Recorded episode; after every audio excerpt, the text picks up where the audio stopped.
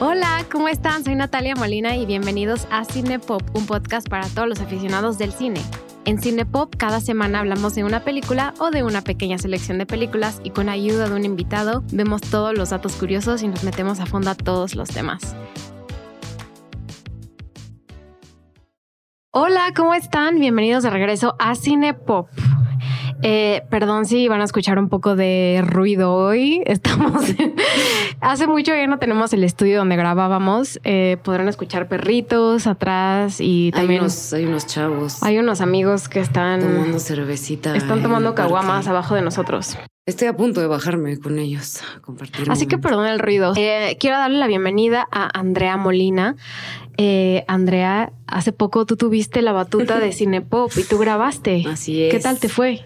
Ay, pues la verdad estuvo muy padre la experiencia. Muchas gracias Natalia, muchas gracias Cinepop por darme el espacio. Lo disfruté muchísimo, pero definitivamente sí me di cuenta el reto que es llevar la, batuta en, un podcast, ¿no? Lo que eh, entrar en los momentos correctos para cortar a la otra persona que luego puede que se emocionen y, así. Eh, me gustó mucho, pero definitivamente extrañé mucho grabar contigo. Ay, sí, o sea, esto quedó muy bien el episodio. Espero que lo escuchen. Eh, fue hace dos episodios, que es Rock en el cine, la vida de un músico. La representación de un músico, la vida de un músico. Sí, escúchenlo, está padre. La verdad es un giro un poco distinto a lo que Natalia hace normalmente, pero creo que a los amantes de la música, a los melómanos, este, les va a gustar. Entonces, escúchenlo si no lo han escuchado. Pues hoy estamos de regreso eh, con Harry Potter. Notamos que Harry Potter le ha ido bien. Los últimos meses en Cinepop llevamos tres episodios, así que ya pueden escucharlos, que es las primeras tres películas, Harry Potter y la Piedra Filosofal, Harry Potter y La Cámara, de los Secretos, y Harry, Potter y el Prisionero de Azkaban. Muy bien. Así que adelante vayan y escuchen esos episodios. Están muy buenos y ya pasó un rato desde que grabamos el último de Harry Potter y El prisionero de Azkaban. Sí, y la verdad yo estoy muy emocionada. Voy a ya anunciar que obviamente nos toca hablar de Harry Potter y el cáliz del fuego. La número cuatro, el libro más largo. Y la película más corta, creo. Ah, eso no sabía, mira definitivamente se estaba pensando eh, en dos, en dos partes. o sea, eso, antes de que viniera Harry Potter y, em, y, la, y la parte 7, bueno, parte 7, parte 1 y parte 2. Eh, se, había pensado que el Cáliz del Fuego se dividiera en dos. Al final no se hizo porque en ese momento no había películas que se dividieran en dos. O sea, eso no existía. Esto fue 2005. Mm, en VHS, pero... pero este, sí, eh, como dices a mí se me hace, muy, bueno, ahorita hablamos más a fondo, pero se me hace muy buena justo porque creo que alcanza a, englobar bastante bien el libro 4, pero... Obviamente, debatible, debatible. Yo no estoy 100% segura que sea la mejor representación del libro 4. algunas cosas que, que sí faltaron.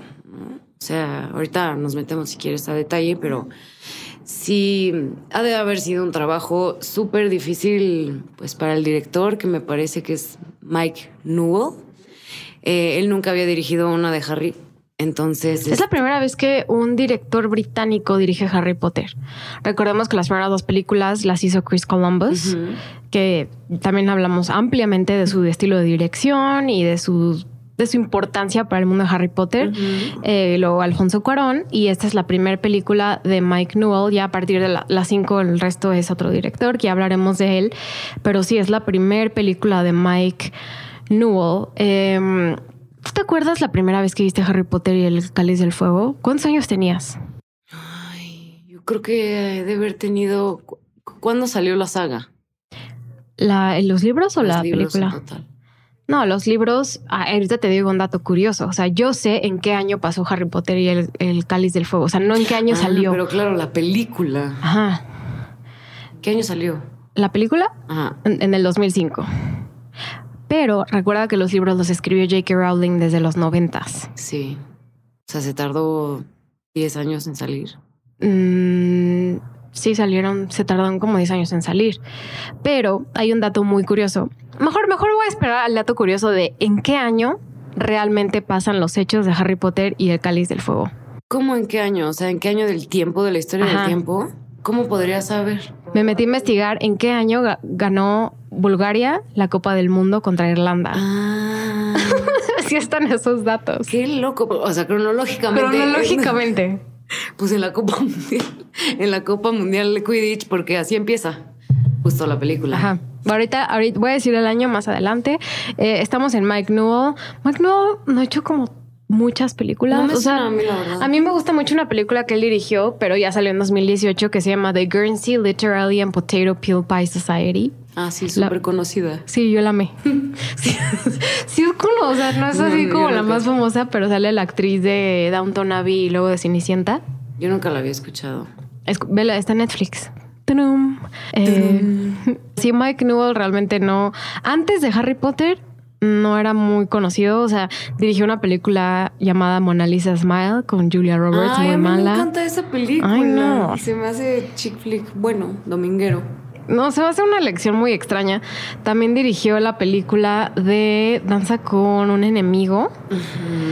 eh, es que no sé si está. Eh, bailar con un extraño. También la, está traducida así, pero. ¿Y, por qué lo escogieron a él, loco? ¿Cómo.? A él habrá pedido como, oigan, yo quiero dirigir. No, yo creo que llegó a él porque ya estaba seleccionado, estaba a punto de hacerlo Alfonso Cuarón, pero Alfonso Cuarón no tenía como, no estaba tan involucrado en los términos del guion y la adaptación. Entonces dijo, como no me interesa. los libros, ¿no?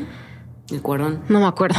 Tengo que escuchar el episodio Harry Potter y El prisionero Sí, creo que no leí los libros. Lo grabamos, lo grabamos hace mucho. Eh, pero bueno, pues hablando de la ficha técnica, eh, pues sí, dirigida por eh, Mike Newell y el, el, guion fue adaptado por Stephen Cloves. Stephen Cloves o sea, adaptó básicamente todas las películas, menos La Orden del Fénix, que es la que sigue. Pero adaptó pues las primeras tres y la cuatro. Entonces él es como también muy importante. La Orden del Fénix es la cinco, ¿verdad? La verdad es mi menos favorita, pero ya llegaremos a ese episodio, amigos. Creo que lo dije la vez pasada, bueno, en El prisionero de Azkaban, pero yo cuando era más joven, más además adolescente, me gustaba más El prisionero de Azkaban, no sé por qué. Y no, pues está buenísima. Bueno, sí, exacto, está buenísima. Y Cuarón, y como que me gustaba mucho cómo lo había plasmado y cómo está esta onda dark que te decía en el capítulo pasado que incorpora al mundo de Harry Potter y que puso un, estandarte, ¿no? De cómo iba a ser los, la oscuridad en Harry Potter. Pero la 4 cada día me gana más. Cada día me gana más, de verdad. Esta última vez que la vi, sí, es mi favorita de toda la saga. ¿La 4? Sí. Es que Sí, o sea, la 4 es una película complicada en el sentido de que sí es pasan muchísimas cosas. Muchísimas que no cosas. se alcanzan a. No se, no se terminan a plasmar bien. No. Y si lees los libros, creo que hace un poco más de sentido todo. Pero mm, al final a mí se me hace una super hazaña haber metido un libro así de grande en una, película.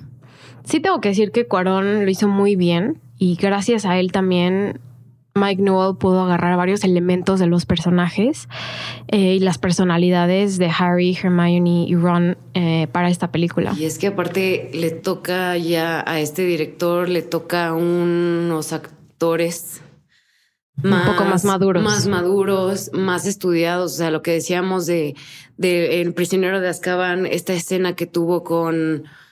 Ay, ¿cómo se llama? La escena que sale Pettigrew... Eh, Sirius Black y Snape, en que están en el Shaking Shack, que Harry dice que fue como un masterclass. Shake Shack, Este, él dice que es como un masterclass, ¿no? Daniel Radcliffe dijo eso. Entonces ya son, son actores más estudiadillos, más formaditos y pubertísimos. Muy pubertos, o sea, son muy adolescentes y es, es una parte importante de esta película. Súper Los importante. cortes de pelo, la forma en la que actúan, sobre todo Ron. Y es una película que también, y ya lo hemos mencionado en muchas ocasiones, habla de la amistad y cómo la, la amistad evoluciona. O sea, no puedes tener una amistad igual de unos niños de 11 años a una amistad de niños de 14 años. Y sobre todo cuando vemos a Harry y a los tres, o sea, y a todos los personajes enfrentándose al torneo de los tres magos, que es el enfoque de este libro.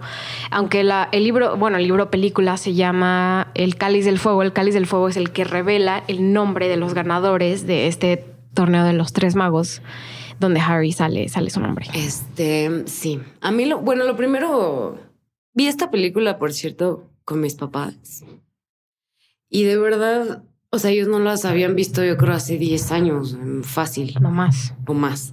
Y de verdad, o sea, mi mamá y mi papá, porque mi mamá es cero de fantasía y así, los dos estaban fascinados, Natalia. O sea, wow, qué maravilla, es que la imaginación de esta mujer. Y a mí justo por eso me gusta este libro, porque es como súper diferente a lo que hemos estado viendo y a lo que estábamos acostumbrados, ¿no? Van a la escuela, pasa el verano, bla, bla, bla.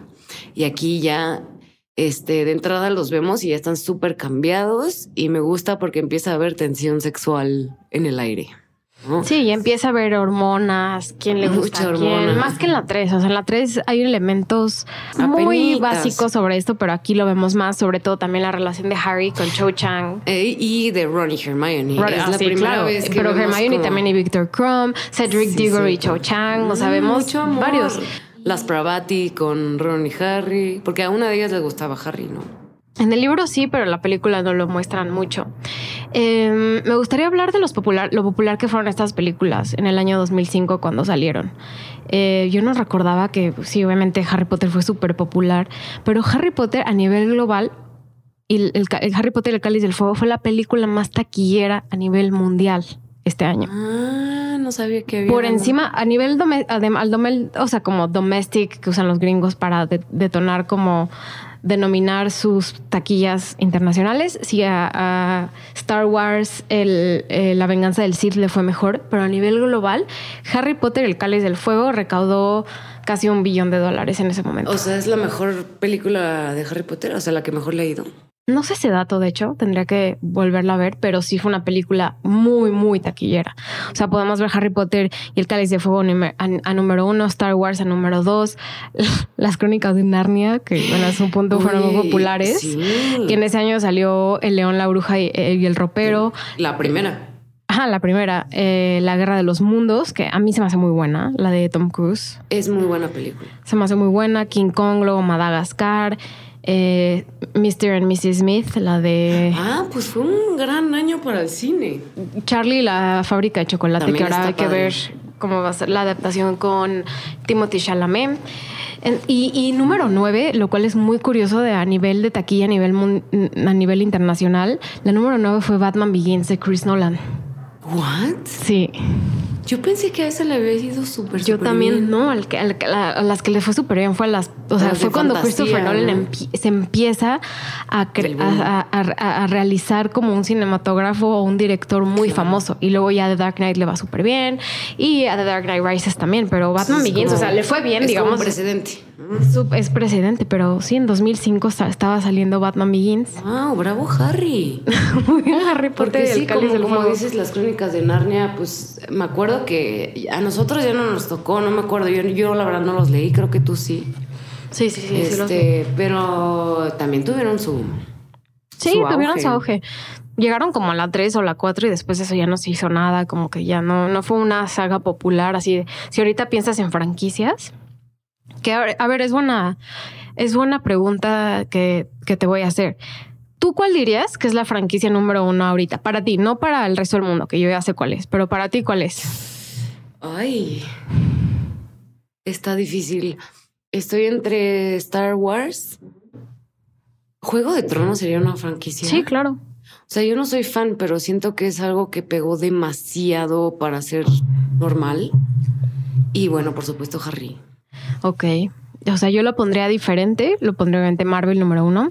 Ah, se me No olvidan para mí, esas- pero, pero es un, es un número que está, está No, bajando. sí, O sea, pero ahí va, lleva como 15 años, ¿no? En- Sí, pero yo no sé si en los próximos cinco años Marvel va a ser igual de... Re, o sea, porque tú, o sea, ponte a pensar, tú que estás en tu casa, nos estás escuchando audífonos en tu casa, ¿cuál es la película que más esperas en este año?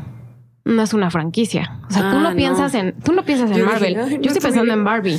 Yo, ajá, Barbie. O en Oppenheimer, que. Um, ahorita está espera, esperada Misión Imposible, ¿no? La Misión Imposible. Yo soy cero fan, pero. Um, pero de Marvel realmente, o sea, también acaba de salir Flash. Es que va a ser lo mismo que Harry, justo. Eh, ahorita, ¿cuánto tiempo después de las películas van a sacar la serie y van a hacer como un reboot y van a volver? Sí, ya, que ya, está pensando que se va a hacer la, la serie de televisión. De, Harry. Sí, en HBO Max. Pero siento que eso va a pasar ahora con Marvel, como que le van a dar chance a que descanse tantito el tema y otra vez, boom, van a sacar todo de cero. Pues puede ser, ahorita siguen sacando películas, pero para nada es lo más relevante. Pues quizás es, quizás de lo más relevante, pero si yo pienso en las películas que van a salir en el verano, sí, salió Guardianes de la Galaxia, salió Ant-Man and the Wasp, pero siento que Marvel sí va a estar cayendo y tienes razón que Harry Potter puede que en unos años se vuelva sea bastante relevante. O sea, yo creo que Harry Potter es definitivamente las franquicias más queridas, más allá de los problemas que ha tenido J.K. Rowling, la, escritora, eh, trasciende la historia, trascienden las películas. Y Harry Potter y el Cáliz del Fuego es un caso interesante porque para muchos no es una película tan exitosa igual y para ti sí, pero para muchos, o sea, yo sé que es como la película más difícil. Es que había mucha expectativa, ¿no? Siento, o sea, desde, desde todo. Eh, y justo empezamos con la primera secuencia de la película, que es el torneo, el Quidditch, este World Cup. Ah, sí. La Copa Mundial de Quidditch. Ya, o sea, todo lo que pasa solamente en ese fragmento del libro, yo me acuerdo que era larguísimo larguísimo y, creo que iban a varios partidos y pasaban varias cosas.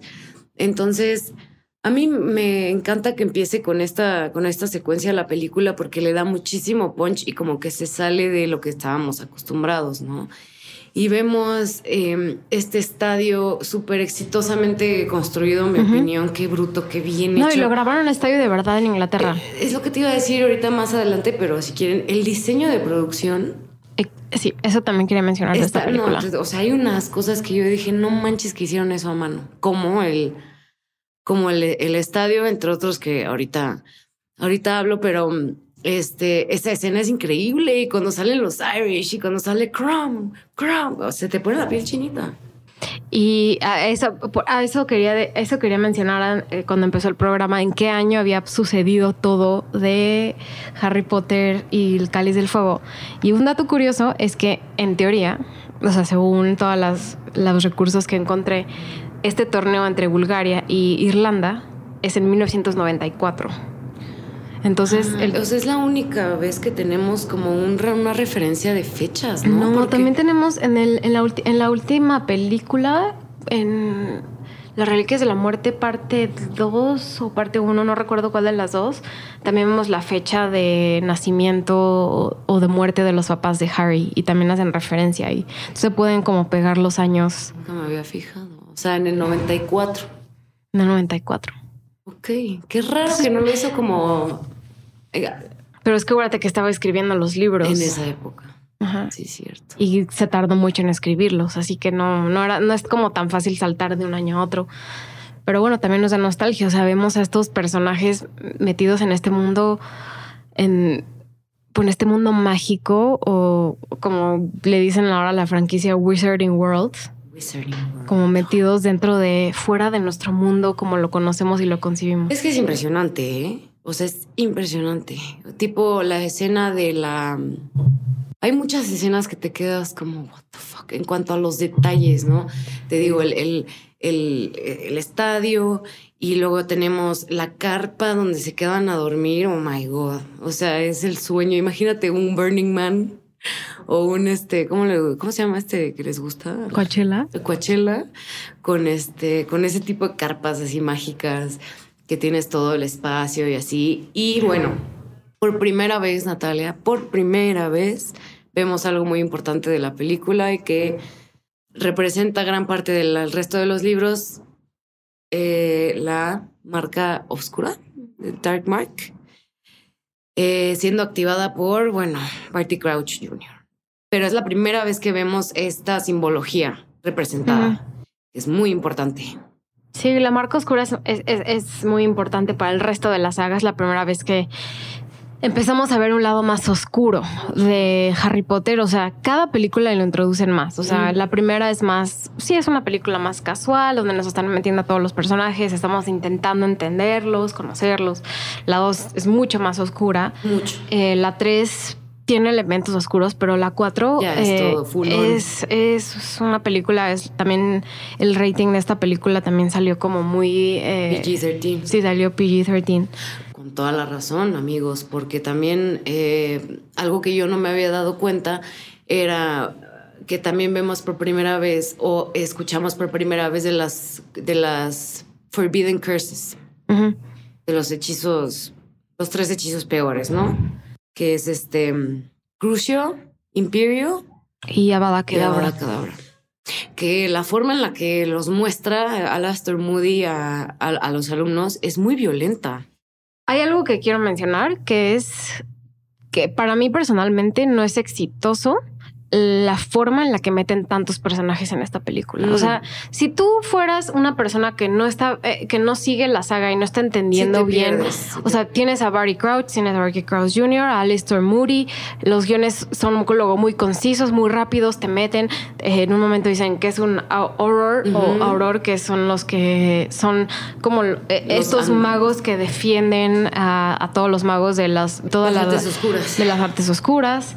Entonces no es tan simple, por eso no me gusta tanto, tanto. Hablando de eso, a ver, hablemos de los personajes que nos introducen en este libro. Está el ministro de magia, que es en esta película. En esta película, perdónenme. Ministro de magia, Barty Crouch. Pero ni siquiera es el ministro de magia, es como el ministro de de es como asesor de las relaciones de magos, o sea, es como ah, súper irrelevante. Yo pensaba que era el ministro de magia, no sé. No, el ministro de, de, magia es este el otro, Cornelius Fudge. Este, bueno, conocemos a Barty Crouch, conocemos a Barty Crouch Jr., conocemos a Cedric Diggory, te amamos Robert Pattinson. Robert Pattinson antes de Crepúsculo. Este, vemos a Flor de la Coeur, de la Coeur, como se diga. Flor de la Coeur. De la Academia Bow, Buttons. Bow Buttons. Vemos a Chrome, a Karkarov, a... Sí son un buen. Sí son muchos personajes, muchos personajes nuevos. A Rita Skeeter. Vamos a Rita Skeeter. Por primera vez. Me gustó, me gustó. Cuando, cuando salió Rita Skeeter me emocioné. Fue como... Amada y Moody. Amada y Moody. Alastair Moody. Sí, es cierto. Son un buen. Son muchos personajes. Y en la 3 también vemos, o sea, nos, también nos meten a Sirius y nos meten a, a Patfoot. No, Patfoot es Sirius. A um, Wormtail. Y también en, este, en esta película, en El Cáliz del Fuego, eh, nos, nos, introducen por primera vez también a la forma física de Lord Voldemort. Eso. Interpretada por Rafe Fiennes. Es que por eso te digo que es una película. Para empezar, ese final, ¿no? Em, Spoiler alert. Sí. Spoiler alert. Se muere Cedric Diggory. Oye, sí, que además no sé en dónde estaba viendo. Alguien estaba hablando en un podcast o algo así. Escuché que alguien estaba hablando de la actuación de este. ¿Cómo se llama el actor que hace el papá de Cedric Diggory? Ah, de Amos Diggory. que alguien decía como la actuación de este hombre así súper seria, como ¡My Ah. Y que luego no sé quién arruina como la escena, como con su mala actuación, así Harry de ¡eh, no! Este, por eso es una escena muy poderosa. Es que por eso, o sea, ya había salido Cedric, en los libros anteriores había salido Cedric. Pero muy irrelevante. Pero muy irrelevante. Y aquí es lo, lo introduce por, por, primera vez. En los libros sale mucho más. Y en esta película sí tengo problema con que sale poquito porque es un gran personaje y es importante dentro del libro. Y aquí sale, ah, de repente tenemos que crear a Cedric y, sale al principio, va a la Copa del Mundo con todos y de repente nos tienen que importar mucho, pero cuando sobre todo todos los de Hufflepuff, que es la casa en la que está Cedric, están en contra de Harry y de repente te debe importar mucho Cedric, todos están en contra de él, se vuelve como amigo pero es muy rápido. O sea, esta historia se tenía que desarrollar por más tiempo, en mi opinión. Sí, estoy de acuerdo, porque también al final dices, ah, ya tan, tan amigos eran Cedric y, y Harry como para que Harry se pusiera tan mal. Pues obvio sí, ¿no? Porque se estuvieron ayudando durante toda la el Triwizard Tournament. Yo te quería decir algo de la primera prueba. si quieres, hablemos de las tres pruebas. Dinos cuáles son las tres pruebas. ¿Y cuál es la favorita? Ajá. Las tres pruebas son, la primera es un dragón, que se tienen que enfrentar contra un dragón y agarrar el huevo de oro. La segunda, pues es en el Black Lake con las sirenas, en la que tienen que rescatar a sus queridos. Y la tercera es el eh, laberinto. Entonces, en la primera, todo me encantó de la primera. O sea, creo que la primera fue la que le echaron más amor en cuanto a producción. Qué bruto. Eh, estaba leyendo y no sabía para empezar, las miniaturas, desde que eligen las miniaturas de los dragones, me impresionó. Esta película se filmó en 2005, la vivo ayer y es como si la hubieran hecho hoy. O sea, el, la calidad del CGI en ese caso está impresionante. Pero hay una parte en la que está fuera ya Harry con la cuerno, con su dragón. Eh, yo no sabía, pero hicieron una maqueta a escala real del dragón. O sea, no lo hicieron completo, pero hicieron como fácil la mitad. Incluso echaba fuego y todo. Entonces. Y usaron, no sé si esto es verdad o no, tú corrígeme, usaron parte del basilisco de la película número dos para hacer el dragón. O sea, aparte de chingones, reciclan. O sea, súper, súper padre. Y a mí eso se me hace que sí, sí aporta. O sea, porque sí son padres las escenas de CGI cuando van, cuando va volando en el, eh, por, por Howards y se queda como en, el techo y, van cayendo las, las tiles del, está súper, súper bien hecha. Súper bien hecha. Y me encantó eso, que también tuviera esta parte de hecho a mano que me fascina de, Harry Potter. Porque, mm, este, también, por ejemplo, el escenario del Yule Ball también fue completamente hecho a mano, con telas, la iluminación. En el Black Lake todo lo hicieron abajo del agua, o sea... Sí, la segunda prueba fue impresionante, como todos los actores se entrenaron muchísimo. Creo que Daniel Radcliffe, nuestro actor de Harry Potter, estuvo como 40 horas en un tanque. 42 horas para filmar. Sí, y la verdad, estuve investigando tipo La Sirenita, porque he visto como pedazos de cuando la graban, y creo que nada lo hicieron bajo el agua o pocas cosas, todo era como con cierto efecto, este, con un efecto CGI. Y aquí todo lo grabaron abajo del agua. Wow. Todas las, todas. Sí, Es, es, una, es una película con una producción excelente. O sea, sí tengo que, sí tengo que admitir que todos tendrá sus problemas con esa película, pero lo de los dragones, lo que dices del lago, la, la prueba final, que estamos en el laberinto, también hicieron una un set increíble para esta grabación. O sea, es, yo creo que es, mm, sí me atrevo a decir esto, creo que es la película de Harry Potter con mejor diseño de producción. Sí, está cañón. Del, del Maze, del laberinto te iba a decir que hicieron como sí hicieron uno a gran escala y era como de paneles este, metálicos, así llenos de tal, y todo eh, electrónicamente se iba moviendo para que se hiciera más grande. No, o sea, sí fue una super película. Sí, sí y, creo que lo grabaron durante nueve, diez meses. O sea, sí fue una película. se tardaron muchísimo en hacer. Eh, otra cosa que no me gustó, así está hablando de las cosas que no me gustó. Y yo feliz con la, yo, mi película favorita, pero está bien, así. No, no me gustó la interpretación de Michael Gambon, el actor de Dumbledore. Eh, no me gustó la forma de la actuación, definitivamente, y la forma en la que se manejó a Dumbledore. Siento que en esta película está como muy enojado, está muy... Como muy frío, ¿no? Muy distante, muy frío y no entiendo sus decisiones. No entiendo la decisión de, ay, ah, salió, la, salió el nombre de Harry en, la, en, la, en el cáliz del fuego y ya lo voy a dejar. O sea, como que no cuestionan eso. Es como, ¿por qué es el nombre de Harry? Y algo muy importante es que obviamente solo pueden salir... salir em, alumnos que tienen más como 10, entre creo que 17 años, que es la edad que tenía Cedric, o sea, alumnos de último grado, como fue Victor Crumb, que está en Domstrang, eh, y Flor de la Flor de la Corte de Bob Buttons y Diggory, y también sale un cuarto jugador que es Harry. Y entonces tenemos en lugar de tres de los tres magos, es los cuatro magos. Yo creo que tengo una explicación para lo de Dumbledore.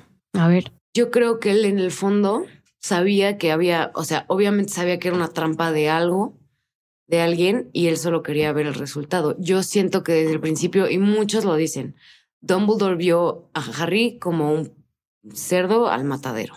Entonces siento que no hizo nada porque no le importaba tanto proteger a Harry, sino llegar a la verdad de quién estaba haciendo eso y por qué.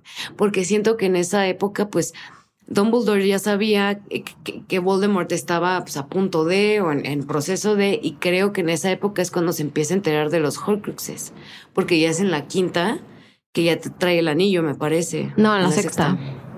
Yo creo que es un poco por eso, como que dijo, algo está pasando aquí, como que luego lo tenía sospechoso, igual cuando se mete Harry al laberinto y ve que Mada y Moody le hace como es para allá, se da cuenta, pero él quería ver hasta dónde iba a llegar. Yo siento que por eso lo llegó. No me gusta. Ay, sí. No, no me gustó la, la, pues sí, la caracterización de Dumbledore en esta película. En las cinco sale muy poquito. En las cinco casi nunca sale. No. En la Orden del Fénix es donde vemos la casa de Sirius. Sí sale, pero creo que muy poquito. Em, quiero hablar de los temas de la película, porque con los temas podemos hablar también más de de los acontecimientos y de la forma, pero el primer tema que, me, que quiero abordar, que ya mencionamos, eh, es el, el, paso a la adultez, ¿no?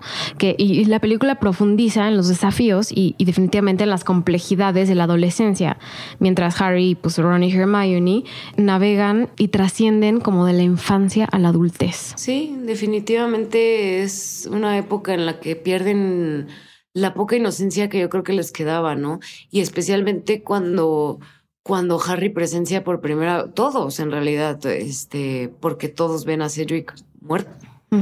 Entonces creo que ahí ya es como una representación de una pérdida de, la inocencia ya al 100%. Otro tema que eh, me gustó mucho de la película es la identidad y el autodescubrimiento. Y el autodescubrimiento es, eh, tiene mucho que ver con la prueba también y lo que está haciendo Harry, eh, siendo muy joven y pasando esta cantidad de estas tres pruebas tan difíciles y retos que está en el torneo. Em, pero sí, a lo largo de la historia los personajes luchan con muchos problemas de identidad y sobre todo de autodescubrimiento. Como buenos adolescentes. Y está bien porque se pelean Ron y Hermione, se pelean Ron y, Harry. y es la primera vez que vemos a Ron celoso de Harry. No lo habíamos visto sí, cierto. celoso. No lo habíamos al... Que es normal porque ya está, ya está un poquito más grande y yo creo que Ron dice, ¿y yo qué? No, o sea, yo también quiero sobresalir y no solo ser el amigo, el amigo de, Harry. Sí, eso también pasa bastante en las seis. Eh, y por eso creo que también aquí empieza la lealtad de Ron. Ron empieza a estar más o sea, diciendo, bueno, pues Harry no escogió esto. Es como cuando se enoja, le dice, tú metiste tu nombre en el cáliz del fuego, lo cual no es cierto. Eh, y podemos ver tanto la lata de Hermione y de Ron, pero también de Ron, que no, esto no, no me gustó tanto. La, la lealtad de Ron hacia Harry, pero sobre todo de Ron a Hermione. Siento que eh, eh, siento que, ah, no, perdón, de Harry a Hermione. Siento que Harry luego pasa mucho de Hermione y sí la quiere, pero no la defiende tanto. No le da el lugar que le debe de dar y yo creo que se lo da hasta las 7 parte 1.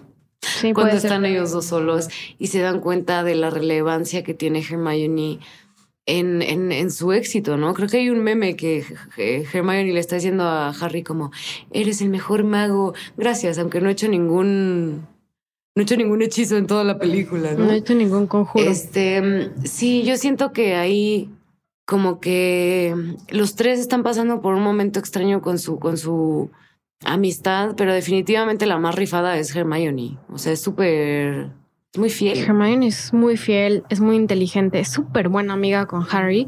Y Harry, sobre todo en el Yule Ball, en el baile, Harry, Harry la trata feo. Mm.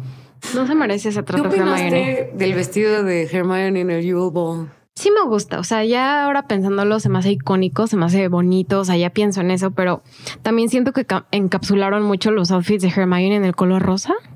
Sí y no me encanta eso, porque es la mujer, ¿no? Entonces hay que ponerle rosa. Claro, claro. El otro tema es justo sobre Barty Crouch y Barty Crouch Jr., que Barty Crouch Jr. es un mortífago. Y esto me hizo pensar mucho en el tema de manipulación y engaño.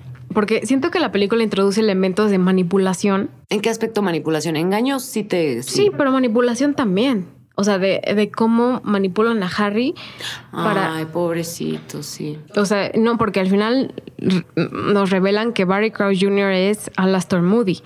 me que la manipulación, la, la forma en la que utilizan a Harry para hacer, para salir en la prensa, para que Rita Skeeter escriba de él, para que se diga que es uno de los campeones de los tres magos. Ay, pobre Harry, sí, eh, definitivamente. También en el sentido como, por ejemplo, esta onda de del nombre, ¿no? De, la transgresión de meter el nombre al cáliz del fuego. Pues vemos a los gemelos Weasley intentando engañar, ¿no? A, este, a Dumbledore. No, no le sale. El engaño de Alastair Moody a, Harry. Creo que, como dices, es como, como que pierden su virginidad en muchos aspectos, ¿no? De, de, de, en cuanto a perder su, Sí, por eso es una película mucho de autodescubrimiento y también el paso a la adultez. Que en la escena final, por ejemplo, cuando tienen este encuentro, que yo no, no entiendo muy bien esa parte, a ver si tú me puedes ayudar. Cuando está Harry contra Voldemort ya, que se echan una bacabra y un Expelliarmus. Expelliarmus. ¿Por qué salen los muertos? No me, o sea, no me acuerdo cuál era la explicación lógica de eso. Eso no me gusta la verdad. La verdad no recuerdo la explicación del libro y lo que puedo decir de la película es, eh, es el, lado vulnerable de Harry. Él está enfrentándose a la muerte con el hechizo de Avada Kedavra, que es el hechizo de la muerte de Voldemort. Con los seres que ama. Exacto. Entonces él está viendo la muerte de Cedric, de Diggory, y la muerte de sus papás, de sus papás a través del hechizo de la muerte que ya ha habido, ya, ya ha ah. experimentado alguna vez cuando era joven y por eso tiene la cicatriz. Pobre Harry. Como conclusión, siento que Dumbledore utiliza a Harry, los medios como utilizan a Harry. Incluso las casas, o sea, Gryffindor también. Eh, como tenemos nuestro propio ganador. Sí, sí, sí, es, es, una, es una película con varios temas complejos y por eso puedo decir como hay temas con los que no estoy de acuerdo y hay temas con los que me gusta y y me siento, me siento como contenta de haberlos enfrentado, sobre todo cuando salió y yo tenía 15 años. Pero creo que nunca me dijiste cuál fue la primera vez que viste esa película, si te acuerdas. No recuerdo, o sea, 13 años y pues yo estaba igual de puberta, yo creo, pasando por las mismas cosas. Pero no, no tengo un recuerdo muy... ¿Tú sí? No, sí, o sea, sí recuerdo haberla, o sea, ir al cine a verla, haberla visto y experimentando un poco también la muerte de Cedric, que yo creo que fue muy difícil para todos, lo cual nos lleva como al último tema, que es miedo y también sufrimiento a estar mal o a la pérdida y al duelo. Eso yo creo que es lo último que lleva, que conlleva a, Harry y concluye con esta película, lo cual empezamos la película 5. El duelo. Sí, pobre, que después de eso le toca bueno a Harry. Pero mm, justo, o sea, la escena final, la escena cuando, cuando regresa con Cedric ahí en medio de todo, se me hace muy, muy fuerte. Y además, cómo cierra eh, el año escolar, ¿no? Este, vemos un, Great Hall lleno de banderas negras, ¿no? Completamente lúgubre, eh, reconociendo el regreso de Voldemort, ¿no? O sea, Dumbledore reconociendo el regreso de Voldemort y hasta Hermione dice, todo va a cambiar a partir de ahora, ¿verdad? Y Harry le dice, sí. Everything's gonna change now, isn't it? Sí, definitivamente es una película. Los detalles a mí me impresionaron. Creo que por eso me gusta tanto. Es, es muy dinámica la película, muy dinámica. Van pasando cosas, llegan los de Durmstrang, llega de tal, las pruebas, como que nunca te cansas, no hay un momento que dices, nunca te cansas, nunca. te vas a casar con esta película. Eso sí puedo, o sea, puedo decírtelo, es una película súper divertida, muy dinámica, incluso eh, escuché una entrevista con Emma Watson ayer que interpreta a Hermione y dijo como nunca hay momentos aburridos. No, está cañón, está padrísima. Sí.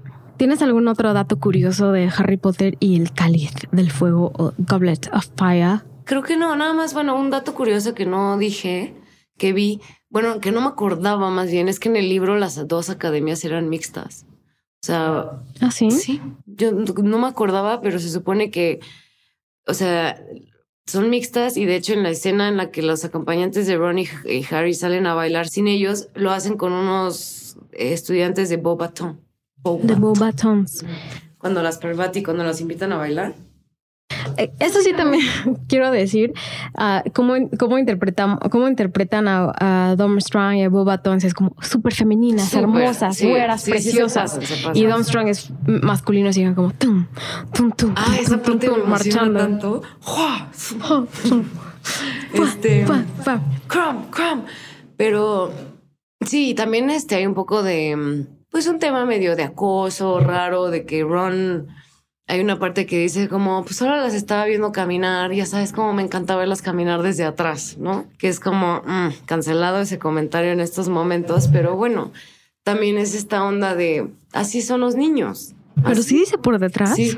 You know how I love them looking, looking them from behind. Sí, sigue siendo mi favorita. A pesar de todo lo que me estás diciendo, no me quita. Todo lo- el odio No, hacia Harry Potter and the Hay muchos detalles muy padres en esta película.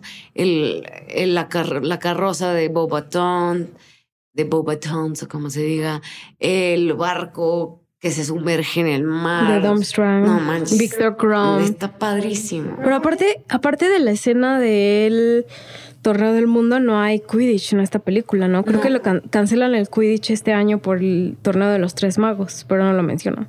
No, no menciona nada y tampoco hay un... Nunca tienen clases. Sí, nunca hay clases. Nunca están Nunca hay salón. cla- Ah, una vez están haciendo tarea, que es cuando Snape. Una los- está haciendo tarea y una vez con, Moody. con Moody. Sí, es cierto. Y ya es la única vez. O sea, na- por eso no pasan demasiadas ganador. cosas. No hubo ganador de casa. McGonagall sale solo en lo del baile. No, y cuando también. Professor McGonagall, McGonagall. Mechanical. No, Mechanical. también cuando Moody convierte a. Malfoy tampoco. Creo que sale 15 minutos. Malfoy, Malfoy sale poquito. Lo convierte en hurón. Entonces, así no sale nadie. ¿Qué pasa? No, Por eso sale Barry Crouch, Barry Crouch Jr., Moody, hay puros, o sea, por eso. Y, ah, bueno, y algo que me encantó del Yule Ball es la, la banda que ponen, se me hizo un gran detalle, o sea, un detalle súper bonito. La banda que ponen, no sé qué banda es, pero ha de ser alguien famoso, no lo estoy seguro, alguna banda. Y Siento que de Radiohead. y Espera, a cantan como Save the Troll, no sé qué, con los Giants, el Hippogriff. O sea, como que hacen una canción Dance de rock adaptada al mundo de Harry, que eso obviamente no está en el libro. Y se me hizo un gran detalle. Gran detalle. Está padre. O sea, el- eh, eh, como ya mencionamos, el diseño de producción, los vestuarios, vale muchísimo la pena. O sea, mucho la pena porque es una película con muchos detalles. Quizás no es la mejor película en la estructura narrativa, en mi opinión, y en el desarrollo de los personajes. Pues, Eh, pero hicieron un gran trabajo. Hicieron un gran trabajo. Ay, sí, amamos Harry Potter, Sí, el cáliz del verdad, no fuego. sabes cómo o disfruté sea, verla. cualquier todas las películas yo las amo. Mi más favorita. No, Ahí la sí mía. Cáliz del Fuego me gusta, pero creo que me gusta más Orden del Fénix. Pero sí estuvo padre verla con ojo clínico, crítico, una tarea divertida, como dice Paco de Pablo. Como dice Paco, una tarea feliz. Una tarea feliz. Saludos a Paco. Saludos, no voy a Paco. escuchar esto, pero que nos diga que Paco. Te amamos, Paco. Este, pues. Escuchen el último episodio, Juego de Gemelas. Y ahí van a escuchar al Paquillo. Eh, estuvo muy entretenido, conciso, al grano, como esta película, todo al grano, todos los personajes al grano. Eh, descubrimos que Barty Crouch Jr. eh, estaba tomándose Polyjuice Potion para impersar. Ah, Hace- que ahí también les falta como detallar Por un eso poco no, no más. explica nada bien. Te digo, o sea, por eso esta película Y luego Karkaroff enseñándole la Dark Mark a Snape y no te explican bien que Karkaroff, luego ya te dicen en el pensieve que Snape Karkaroff... también sale muy poquito. Sí, sí, bueno, tiene razón, pero en cuanto a diseño de producción es la mejor. Diseño de producción, eh, sale Cedric Diggory, sale Ray Fiennes como Voldemort. Lo hizo Ay, genial, qué- genial, qué genial, genial. Y dato curioso, Ray Fiennes ni quería hacer este, este papel, fue por sus sobrinos Sí, sí. que le, le ofrecieron el papel de Voldemort y le dijo, ¿qué es eso? Ni siquiera sé qué es Harry Potter. Sí. Y sus sobrinos como, tío, por favor, tienes que hacer el papel de Voldemort. Qué Es padre. genial, o sea, es Sí, genial. es buenísimo. Y la verdad es que la, bueno, casi vi que todo es maquillaje, excepto los ojos y la nariz, que quisieron sí hacerlo este con CGI para darle un- una forma más. Es que hacer una nariz de serpiente está cañón. Está muy cañón, sí. Entonces le ponían unos puntitos en la nariz nada más. Que yo creo que ha de, ser- ha de haber sido padre eso que no fuera, que estuviera medio caracterizado, ¿no? Para meterte más en el, En el papel. en el papel, que yo creo que le ha de haber ayudado. Imagínate las uñas y todo eso. Está, está genial. Sí, cómo desarrollaron a Voldemort me gustó mucho. Y cómo, y cómo resurge, ¿no? El, el- la parte del, del cementerio que, mm, que se corta la mano con la gusano. Está, está, violento, está fuerte, o sea, como que lo, lo, representan muy bien. A mí me gusta. Bueno, pues por, con eso terminamos el episodio de Harry Potter y el Cáliz del Fuego o Goblet of Fire. Y eh, nos vemos hasta la próxima. Muchas gracias. Eh, la próxima semana, para quien todavía esté escuchando, vamos a hablar, bueno, en dos semanas vamos a hablar de Greta Gerwig en preparación para Barbie. Qué padre, ya quiero ver Barbie. sí, todos queremos ya ver Barbie. Em, pues cuídense mucho y nos vemos hasta la próxima. Muchas gracias, gracias, Andrea, por venir aquí. Gracias por participar en este episodio. No, hombre, gracias, Natalia. Gracias a todos los escucha, los queremos mucho y cuídense. Y sigan a Cinepop, acuérdense. Ah, Cine-Pop MX, Twitter, Instagram, Spotify. Ya nos pueden dejar comentarios. ¿Qué opinan de este episodio? En Instagram, por favor, arroba Andrea Molina Ballester. Gracias por todo. Cuídense mucho. Nos vemos hasta la próxima. bye. bye.